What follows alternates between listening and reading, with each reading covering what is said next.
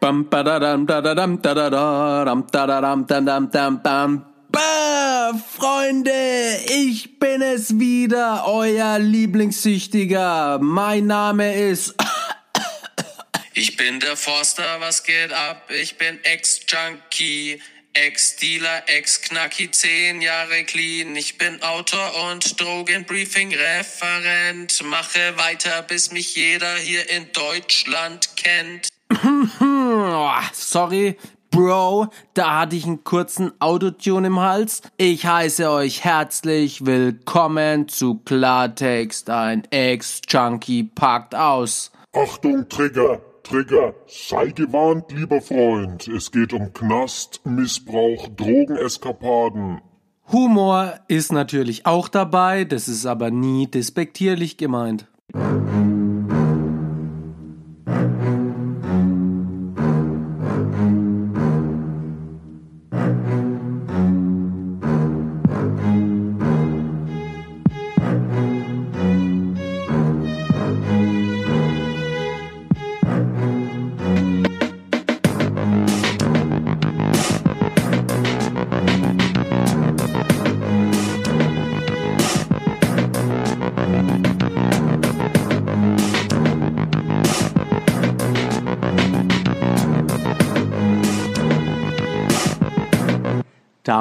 Dam, dam, dam, ich lad ein zum Interview. Ich will wissen, wer bist du? Erzähl mir deine Geschichte und ich hör dir zu.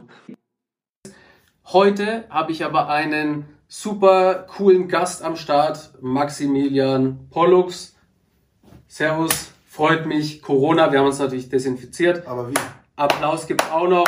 Uh! Und das Besondere an ihm ist nämlich, er hat quasi die Haftstrafe bekommen, auf die ich direkt zugesteuert bin. Also ich hatte ja vor, irgendwie einen Untergrund-Grow-Keller zu erschaffen. In diesem Grow-Keller äh, sind mega krasse Sachen, bla bla bla. Das war so eine, also wir wollten sogar so eine Kreuzung machen aus Big Bud, ne? also viel Material, aber Super Skunk, das wäre dann Super Bud. Haben wir so ein richtig krasses Ding zusammengeschustert und das wollte ich gewerbsmäßig verkaufen mit einer Bande, mit Waffen und die Polizei wusste davon schon und die haben mir mit zehn Jahren gedroht. Glücklicherweise habe ich 2,6 bekommen wegen eineinhalb Kilo Speed. Zehn Jahre hat er bekommen no, no, no, no. und wir 13 Jahre. 13 Jahre hat er bekommen. 13 Jahre ist natürlich schon 13 Jahre ein eine Hausnummer. Aber genau darüber reden wir jetzt.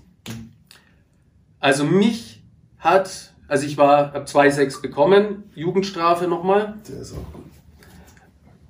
So, der Maximilian Pollux hatte sein Telefon noch an. Das ist auch, das ist ein richtiger Anfängerfehler, deswegen macht er den jetzt mal hier in Flugmodus. Outtakes, super. So. Ich habe so ein Ding mit Outtakes. Outtakes ist immer so Das ist super.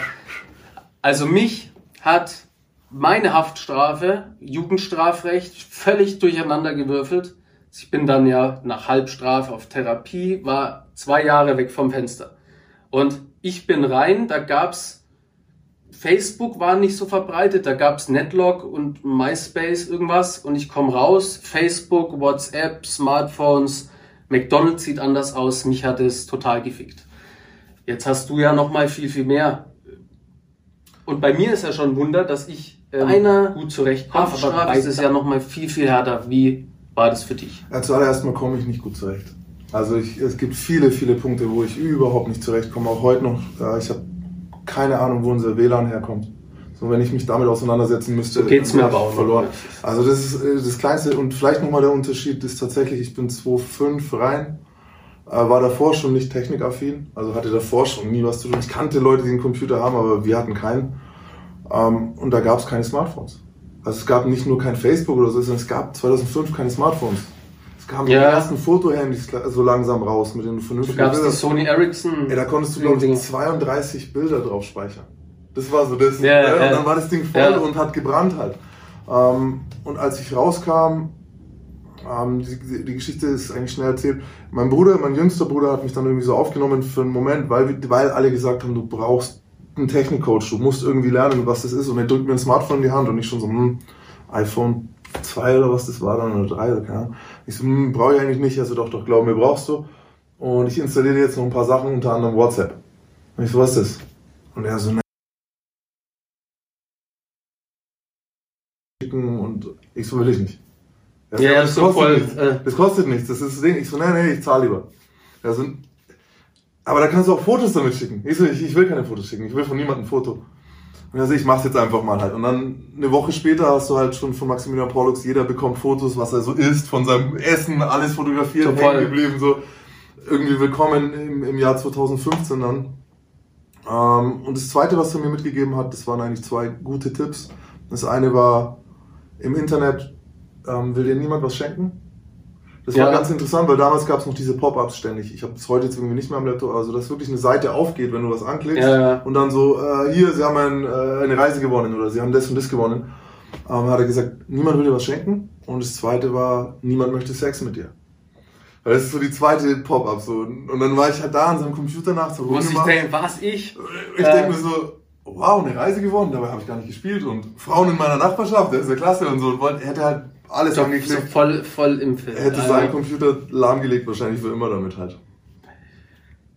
Ja, und umso besser ist es ja jetzt, dass du es eben rausgeschafft hast und vor allem ähnliches machst wie ich oder, oder gleiches. Du gehst eben auch mit deiner Geschichte in Schulen und erzählst den Kids, was man nicht machen sollte. Oder wie es endet oder was passiert, wenn man es eben doch macht. Alle drei Dinge. Und ähm, der Ansatz dahinter ist, mein Ansatz ist noch ein bisschen, also ich bin halt mich, ich versuche mich ein bisschen fernzuhalten von der Drogenprävention. Vielleicht können wir da auch zusammen mal was auf die Beine stellen, weil trotz allem ich mich da, das ist nicht mein Fachgebiet. Ja, ich habe mit Drogen gedealt, ich habe gesehen, was Drogen machen, aber ich war selber nicht wirklich als Konsument so. Na, ich habe die Faszination hinter Drogen erwischt mich jetzt nicht so sehr. Ähm, deswegen traue ich mit Drogenprävention manchmal nicht so richtig zu und konzentriere mich eher auf dieses Gangster-Ding so, ne? Dass die Ja. Leute sagen, ich werde Gangster, ich bin gern Gangster. Was heißt es, Gangster zu sein? Was bedeutet der Begriff Ehrenmann? Was ist ein Ehrenmann? Kann ich als Krimineller überhaupt ein Ehrenmann sein? Weil ich habe die Erfahrung gemacht, dass du als Krimineller irgendwann an den Punkt kommst, wo die Entscheidung, ein, wo, wo es ein Dilemma ist. Egal wie du dich entscheidest, du wirst dich falsch entscheiden. Ähm, ein Beispiel dafür hier ist, ist, ist zum Beispiel Verrat. In meinem Fall war es ja so, die kamen mit einem Mörderdeal ums Eck, ne, war irgendwie viereinhalb Jahre und dafür wollte ich den, den und den verraten und dann kann ich viereinhalb Jahre und 64er. Nach zwei Jahren Urhaft war der, kam der. Mhm, Also mhm. ich wäre raus gewesen, so, ne, Ja, direkt auf ja. den 64er, noch ein halbes Jahr in Therapie und dann langsam schon raus. Und ich habe mich damals so dagegen entschieden, weil für mich ein gerader Verbrecher macht es nicht. Die alte Alternative war 15, ich so, okay, gib 15. Hab dann gekämpft, hab 13 bekommen Und die anderen haben. Und die anderen haben sowieso verraten. Aber das meine ich nicht mal, sondern Ja. das Dilemma an der Situation war, ich dachte, ich entscheide mich für die Gang und bin dadurch gerade. Ja, Zehn ja. Jahre später kam meine Schwester oder habe ich nach der Entlassung mich mit meiner Schwester getroffen. Es gab den Moment, wo sie gesagt hat, du weißt, dass du dich damals gegen mich entschieden hast. Ja, Sie war damals elf ja. oder zehn oder elf. Sie so, ich hätte dich gebraucht. Du hast die anderen nicht verraten.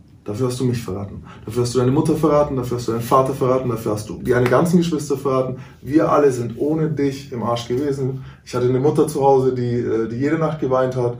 Ich hätte einen großen Bruder gebraucht. Ich war eine zehneinhalbjährige und stattdessen ist dein Bild in der Zeitung und die Leute beschimpfen so oder äh, machen Druck auf mich. Gleichzeitig die Hausdurchsuchungen, all diese Geschichten. Damit hast du uns verraten. Und dann kam ihre Frage, ein ich, ob, ich ja. heute, ob ich heute anders entschieden hätte. Und als ich gesagt habe, ich kann, wenn, ich würde nie wieder in diese Situation kommen, aber ich kann nicht meine Entscheidung zurücknehmen für damals und ich hätte mich auch heute nicht anders entschieden, seitdem haben wir keinen Kontakt mehr. Das heißt, ich habe mit meiner Schwester keinen Kontakt seit fast sechs Jahren. Und das ist wichtig. Ich hätte mich an dem Tag nicht so richtig entscheiden können. Egal wie ich es mache, es ist falsch. Irgendwen verrate ich. Ja, ja. Und dann, wo bin ich der Ehrenmann? Ich habe keinen 31er gemacht, dafür habe ich meine Familie im Stich gelassen. Auf verschiedenste Arten. Ja, und äh, das, ist so, ein- das ist ein bisschen das, was ich in den Workshops mache, was, was ich jetzt in, der, in, der, in den Schulen so mache. So, ne? Also ich Ja. mich ein bisschen fern von, sondern ich versuche wirklich über den Ehrbegriff Kriminalität zu erklären. Ja, bei mir war, also dieser, dieses Verräter-Ding, das war auch so, so ein ganz großer Triggerpunkt bei mir, den ich aber auch immer sag, weil bei mir war es, ich habe dann irgendwann meine Aussage gemacht. Es war aber so, dass ich voll auf meinem Gangsterfilm war, Ehre, Bruder, ne, dieses ganze Gelaber, wenn man zusammensitzt, feiert, abgeht, auf Koks ist, dann ist nicht äh, schwer zu sagen, Bruder, wir machen das alles. Und ich war da voll auf meinem Film. Ich wollte auch mit so Mafia-Leuten, also ganz krasse Leute, die irgendwie Leute aus dem Weg geschafft haben und so richtig harte Leute, mit denen ich nie irgendwie was zu tun hatte. Ich, ich wollte, dass die mich cool finden und war voll auf meinen Gangsterfilm. Und dann wurde, äh, habe ich ja meinem besten Kumpel zwei Kilo Speed gegeben. Der hätte drauf aufpassen sollen, bis ich wieder klarkomme, weil ich war kaputt konsumiert. Dann habe ich ihm das gegeben. Er hätte drauf aufpassen sollen, hat es hinter meinem Rücken verkauft. Wurde erwischt, hat gesagt, ich war das. Dann hat es acht Wochen gedauert, ich war dann auch in U-Haft. Dann haben die mich zehn Tage lang verhört und ich habe immer irgendeine Geschichte erzählt. Bis ich dann irgendwann schwarz auf weiß gesehen habe, dass nicht nur mein bester Freund mich verraten hat, sondern alle. Also es waren fünf Leute, die so in meinem Kreis waren und alle haben sofort die Aussage gegen mich gemacht.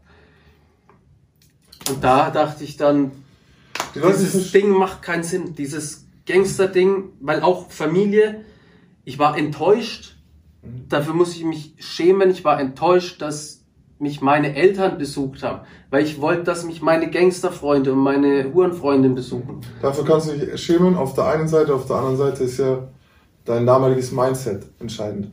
Ja. Ähm, ich habe die Leute, die Leute sagen immer sehr leicht, das Verraten, äh, sie würden niemanden verraten und so. Aber es gibt so viele Wege, die zum Verrat führen. So, ne? Ja, Ähm, und das, was, bei- was bei mir war, das ist einer von 100 und alle anderen haben mich auch verraten, so, also, ne? ja, so, ich, ich bin auch heute noch, es muss jeder für sich selbst entscheiden, geht nicht in so eine Situation rein, dann müsst ihr dieses Dilemma nie lösen. Denn es ist nicht zu lösen. Weil Ja, bist du glücklich ja. mit deiner Entscheidung damals? Hast du danach dich super gefühlt? So, das war nein. Katastrophe. So, also ihr fühlt euch so oder so nicht gut, ob ihr dann verratet oder nicht. Ihr habt jetzt hier irgendwie bei und das beides bringt nichts. Beides br- bringt nichts, beides macht, dass ihr euch schlechter fühlt danach. Ähm, Ich, ich für mich kann aber sagen, ich bin jetzt aus heutiger Sicht sehr, sehr froh, dass ich verraten worden bin. Ich bin froh, dass ich dann eben auch mein Geständnis gemacht habe. Ich hatte dadurch extrem viele Probleme äh, im Gefängnis, weil äh, es einer, also der, der gegen mich die Aussage gemacht hat, hat es geschafft, es so zu drehen, als wäre ich das. Obwohl- danach ist nur wichtig, wer zuerst und dann ja, und, fehlt und, eine und, Aussage. und müssen ich hatte ja- keinen Schutz durch Drogen, weil ich war nur der, der, ne, ich habe mich hier mal als Kampfshot-Boss 69 bezeichnet. Der war ich nur total drauf. Ohne Drogen war ich wieder der ängstliche Junge aus der Schule, also der Spaß, umgeben von 330 Psychopathen Wo warst du? in äh, einer JVA, die ich nicht sagen darf, aber es ist äh, die härteste Jugendhaftanstalt in Bayern. Ja, war ich vor kurzem, das weiß ich schon. Ne, Ja. Jugendhaftanstalt. So. Wobei Oh, jede Junges, was die Jungs Jugendhaft immer nicht glauben, auch in den Workshops. Äh, Jugendstrafanstalten sind gewalttätiger, sind psychotischer. Es ist immer ein schwierigerer Platz als eine Erwachsenenhaftanstalt. Ja, Weil ja, die ja. Leute einfach, erstens sind sie weniger lang da, zweitens haben sie noch den Drang, sich zu beweisen. Ähm, Gewalt, gerade bei Jungs, also Jugendliche für, für junge Männer, die, das Testosteron schießt hoch, die sind einfach aggro. Ähm, und dieser Ehrbegriff ist da noch irgendwie so, ne, jeder will den irgendwie durchsetzen. Ja, das ja, ist, ja. ist anders. Und, und ich war völlig raus, weil ich hatte keine Drogen mehr, hatte noch eine Depression durch äh, Ja, ja. den Drogending im Knast. Meine damalige Freundin, äh, ich habe nach, ich habe erfahren, dass die drei Tage gewartet hat, bis halt den nächsten über sich drüber hat lassen und Ding und Drei Tage klingt genauer, wie, als wäre sie dann noch runtergekommen und äh, runterkommen und braucht wieder halt. es, es, ich war total zerstört und ich war dann der Schwache. Ja. Und dann war für alle natürlich klar, naja, also wenn, wenn einer schuld war, er. Darf ich fragen, wann, wann, war, denn, wann war denn ungefähr deine, deine Messdealer-Zeit? Vom Jahr? Äh, vom Jahr? Also 2008, 2009 war so. Okay. Und, und dann war es auch schon, ich habe es ja geschafft, mit 17 angefangen und mit Ende 21 schon Hochsicherheitsjugendhaft. Vollkommen, vollkommen normaler. Vier Jahre ist okay. Also hast du, ist nicht mal so schlecht. Ne? Ja, das Eineinhalb ist, äh, also für das, ne, Leute, vier, vier Jahre ist schon mal für das, dass er auch drauf war, ist das schon eine lange Zeit. Also hast du schon auch Glück gehabt. Ja, voll. Im Nachhinein vielleicht Glück ist das falsche. Es gab so viele Situationen, wo die mich hätten erwischen müssen. Müssen, ja. Weil ich bin ja, ne, vorhin habe ich schon gesagt, ich bin auf LSD Auto gefahren und dachte, die, äh, die Uh, Autobahn nicht hört machen, auf. Kinder, nicht machen, Also- Kinder, auf gar keinen Fall machen. Was sagst du dazu heute? Auf keinen Fall machen. Fernhalten. Wenn euch einer voll labert, auch wenn der sagt, da am Geschmack kann er erkennen, was da für Streckmittel drin sind, wie viel Prozent, einfach halt die Fresse. Das ist völliger Schwachsinn und ihr rauscht Glückssache. unfassbar tief in Ja. die Scheiße rein.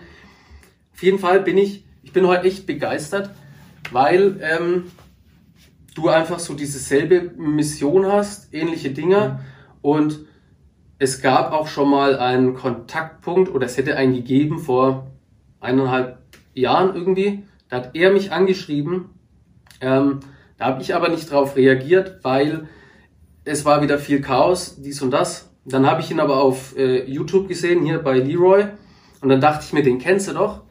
Und ich war früher oder viel zu lange auf meinem Einzelgängerfilm. So, ich mache mein eigenes Ding. Ich hatte Angst, dass mir jemand so das wegnimmt, was ich jetzt mache, weil es halt meinem Sinn Leben, äh, meinem Leben einen Sinn gegeben hat. Dachte ich, mir wird es weggenommen. Jetzt bin ich aber eher auf meinem Film, wir müssen uns zusammenschließen und zusammen was verändern, Leute erreichen. Und es freut mich sehr, dass du hier bist. Wenn das dein, dein neuer Lebenssinn ist, dann ist es eh nicht gut, es auf Ego zu behalten. Deswegen. Es hat ich mir auch nicht gut Natürlich getan, nicht, das tut dir nicht gut. Lass, wenn es was Schönes ist, was Wundervolles ist, was, was dich rettet, dann musst du es teilen. Erst dann wird's dich, weißt du, erst dann fühlt sich's richtig gut an. Den Prozess mache ich auch gerade durch, so, ne, und es ist, es ist ja, es hat uns geholfen.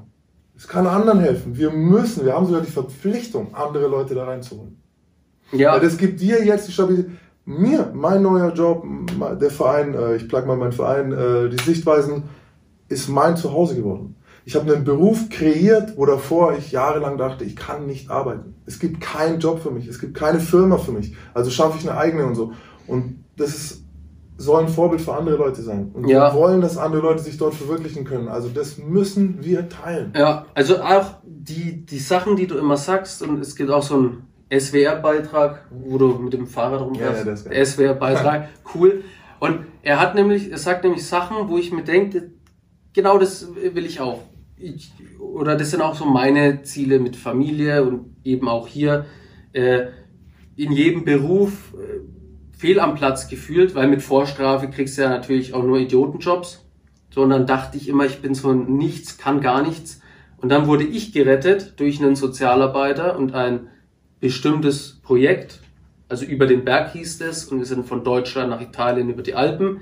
Und dieser Mann hat mich gerettet. Die Liebe meines Lebens hat mich gerettet. Sie wird gerade gezwungen, dieses Video aufzunehmen. Hätte es diese zwei Menschen nicht gegeben, wäre ich in irgendeiner Junkie-Bude an meinem eigenen Erbrochenen erstickt. Und deswegen muss ich das machen. Und ich habe leider schon sehr, sehr viele schlechte Erfahrungen gemacht auf dem Weg bis hierhin. Und dann dachte ich irgendwann, ich äh, schotte mich einfach von allen und jeden ab. Er war da auch dabei, obwohl ich gar nicht, ne, es ging nicht tiefer. Ich habe nur gesehen, da ist einer, der äh, ähnliches macht, weg, macht dein eigenes Ding. Jetzt sehe ich es genau andersrum. Wir müssen uns gegenseitig unterstützen und deswegen auch dieses Video. Außerdem ist super, dass du auch aus Nürnberg kommst. Äh, ja, Vielleicht alles top. eine Seite, du hast vorhin gesagt, du, ähm, ich habe zum Beispiel auch ein bisschen die Strafe bekommen, die dich später erwartete. Ja. Ähm, Ich habe sogar noch, bei mir geht es sogar noch ein bisschen weiter. Also ich verfolge dich ja jetzt schon länger, das, seit das Buch da ist, habe ich das ein bisschen im Kopf. Ähm, ich hatte 2003 in Fürth ein Crystal Labor. 2003. Da wollte hier keiner Crystal. Die Leute wollten Ja. Pep. Und wir haben damals, die Gruppierung, für die ich gearbeitet habe, hat damals fast schon eine Marketingkampagne angeregt. Wir haben Leute draufgebracht. Wir haben Leute davon überzeugt, dass nur Crystal der wahre Shit ist.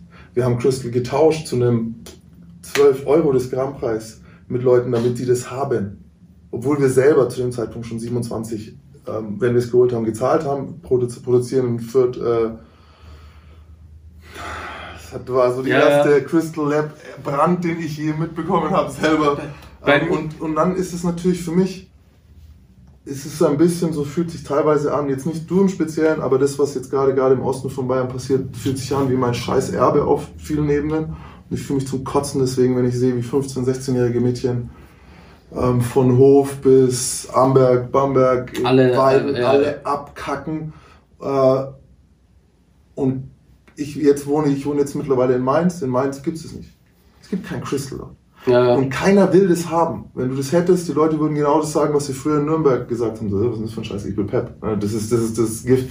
Und dann kam aber Breaking Bad noch und ich saß im Knast und habe das so gesehen, was alles passiert ist und es ist einfach, es fühlt sich nicht gut an.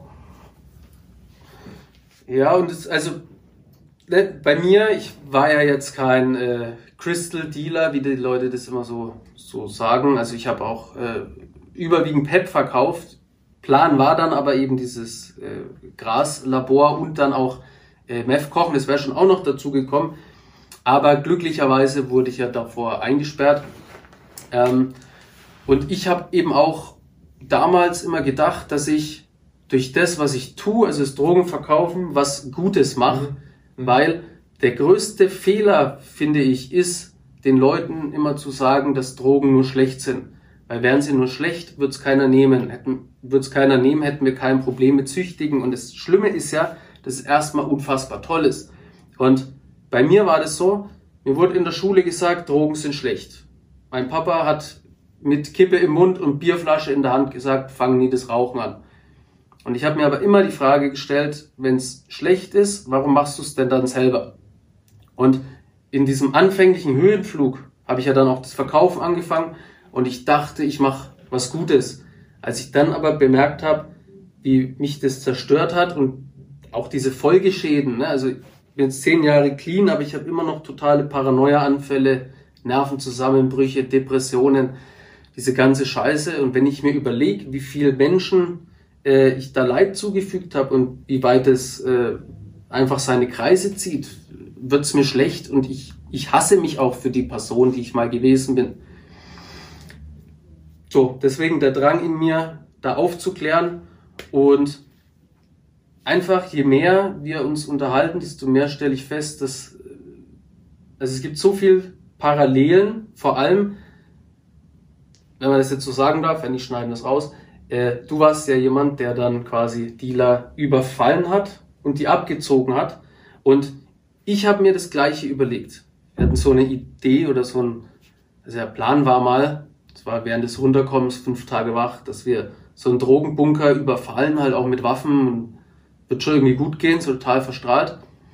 Und das wären so meine nächsten Überlegungen gewesen. Also quasi Leute wie ihn dann anzuheuern und dann Leute zu überfallen und dann auch so Sprüche wie, das stech mal dein ab. So, Sobald du solche Leute dann in dein Leben lässt, und ich habe es vorher schon mal, wir haben, wir haben ja vorhin ein kurzes Vorgespräch geführt, ist uns beiden auch aufgefallen, dass Drogen eigentlich in der kriminellen Welt ist, das Drogengeschäft ist, in dem eigentlich sehr viele Menschen sind, die gar nicht wirklich kriminell sind, Ja. die nicht wirklich eigentlich Böses tun wollen. Ne? Und da, wie du es jetzt vorher gesagt hast, so dass deine Intention eigentlich ähm, nicht unbedingt ein Böse war, ne? sondern dieses Versorgen von dem Produkt, das Leute wollen. Ja. Das kann man sich, äh, das kann man sich und, schön reden. und ich wollte dadurch auch immer nur Anerkennung. Weil in der, Anerkennung in der Schule, bekommen, ne, ja. in der Schule war ich ja der Spaß, der immer Mhm. auf die Fresse bekommen hat, keine Freunde. Und dann wollte ich mir durch das Drogen verkaufen Anerkennung. Also im Prinzip wollte ich immer nur kommt. gemocht werden. Und die kommt. Die Anerkennung kriegst du und bis du merkst, dass die Anerkennung nicht dir gilt, sondern der Tasche, die du trägst, solange fühlt sie sich ja auch gut an. Ja, und ja. das ist ja auch dasselbe. Ich, ich, äh, ich habe Drogendealer erkenne ich normalerweise, also aktive Drogendealer erkenne ich an, ihren, an ihrem Gang schon. Weil die haben einen Gang, der sagt, wenn ich zu spät komme, warten Leute auf mich. Weißt du? Ja, so ganz ist der Einzige, arrogantes- Der ist der Einzige, ja, ja. der eine Stunde zu spät kommt und alle Leute in dem Raum sagen, alle "Oh, feiern Mann. ihn, super, Toll, dass du super." da bist, hey, voll gut und so. Daran habe ich äh, Drogendealer schon immer erkannt. So. Und bei mir war es ein bisschen anders. Ich wollte, warum auch immer, was in mir falsch gepolt ist, ist oder falsch gepolt war, was ich auch heute, in, es gibt nochmal einen Unterschied so ein bisschen zu Tätern und Intensivtätern, die schon mit zwölf anfangen. Ja, ja. andere. Bei mir war es so dieser, das eine war so dieser unbedingte Wille zur Macht. Und ich wollte auch nicht gemocht werden, sondern ich wollte gefürchtet werden.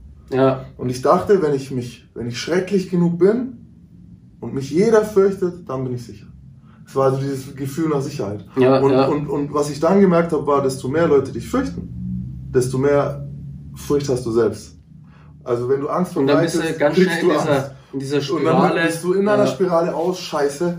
Und ich, ich, ich überlege mir immer, weil ich jetzt wirklich zusammen, wir lassen, wir, wir machen mal ein Projekt, weil wir decken natürlich ein breites Spektrum an, an, an Motivlagen ab, auch hinter dem Ganzen. So, ne? Es gibt ja auch immer diese Mischmotive und so. Und da äh, decken wir ganz viel ab und ich freue mich echt, dass ich heute hier sitze. Ähm, Er ist auch der einzige, ähm, den ich in meine Wohnung lasse. Also niemand, es kommt danach auch keiner mehr. Das hat sich jetzt halt mehr oder weniger so ergeben und ich, ne, ich dachte, weil auch ähm, der Kontakt hätte schon früher passieren können. Aus vielen verschiedenen Gründen hat es nicht funktioniert und dann wollte ich jetzt so nochmal zeigen, also, ne, ein Olivzweig. So, Ist ich so habe aber immer extreme Paranoia. Das ist auch so eine äh, so ein Folgeschaden. Ähm, ich habe immer Angst, weil ich bin jetzt nicht der Super-Influencer, aber es gibt Leute, die checken ab, wo bist du in den Stories und die kommen dann dahin und, und machen irgendwie einen Freak-Scheiß. Und dich habe ich jetzt eingeladen, weil ich dachte, das ist irgendwie, das passt irgendwie. Und dann hatte ich die Idee so mit dieser Strafe, die, also du hast die Strafe bekommen, wo ich, weil das waren so, wärst du da noch draußen gewesen, ne? oder wären wir zur selben Zeit, dann wären wir sicherlich dann irgendwann in aufeinander oder getroffen. anderen Form. Und ich weiß, dass ich, wenn ich ein bisschen älter sogar zum Beispiel gewesen wäre, dieser Einfluss, weil ich hatte, genau, wie immer, an den du mich auch erinnerst. So, ne? Der ein bisschen jünger war damals auch und so. Und das war der letzte Einfluss, den du noch gebraucht hättest, um dich komplett zu entfernen Ja. vom Menschlichen. Ja, So, weil es waren bei mir ja auch andere Leute, die dann plötzlich aufgetaucht sind und dann plötzlich ist es normal, eine Waffe zu tragen und dann plötzlich ist es normal, dass Blut fließt und dann plötzlich ist es auch normal, dass alle Bande noch zum, zum, zum alten Leben abbrechen. Ähm, ja, äh, ja, und das tritt, aber da schon mal, wenn wir jetzt das überlegen, das, was ich mache mit dem Verein, ähm, ist, wir haben ein Mentorenprogramm. Da würde Ja. ich dich auch sehr gerne dann äh, mal nochmal ansprechen, ob du Lust hast, ins Mentorenprogramm irgendwie reinzukommen. Äh, da gibt es keine Kohle, aber eine Menge Respekt. ich, Und äh, der, der Gedanke dahinter ist, dass an dem Moment, wo uns so jemand damals gefunden hat, ja, ja, dass wir da ein Vorbild hinstellen wollen, einen Mentor hinstellen wollen, das dem Jungen einen guten oder dem Mädchen einen guten Rat gibt. ja, Ähm, das Beispiel, was ich dafür immer habe, stell dir vor, in der Arbeit äh, jemand, irgendwie in der, im ersten Ausbildungsjahr oder so, jemand sagt, äh, ach, äh, Mensch, deiner Mutter hat man doch irgendwie ins Gehirn geschissen. So. Hätte man das damals dem 16-jährigen Maximilian gesagt, dann äh, gäbe es jetzt zwei Leute, die ich fragen kann. Einmal, ich rufe jemand wie mein, mein Leib, also mein, mein Stiefvater an oder meine Mutter und sage, ja, da hat gerade jemand mich auf eine krasse Art beleidigt in der Ausbildung. Ich möchte den den Schädel einschlagen. Was hätte sie gesagt? Hä? Warum bist du überhaupt sauer? Der kennt mich nicht. Ist doch egal, was er sagt. Lehrjahre sind keine Herrenjahre. Jetzt geht zurück in die Arbeit. Bla bla. Uiuiuiui, Heider, zacken, nun mal nein, was für ein spannendes Interview. Wir machen jetzt aber hier direkt einen Cut, denn das war's auch schon wieder mit der Folge von mir. Wenn du mehr wissen willst, ja, dann musst du abonnieren. Check den Forster Style aus und sei gut drauf. Nächste Woche geht es wieder hoch hinaus. Yeah.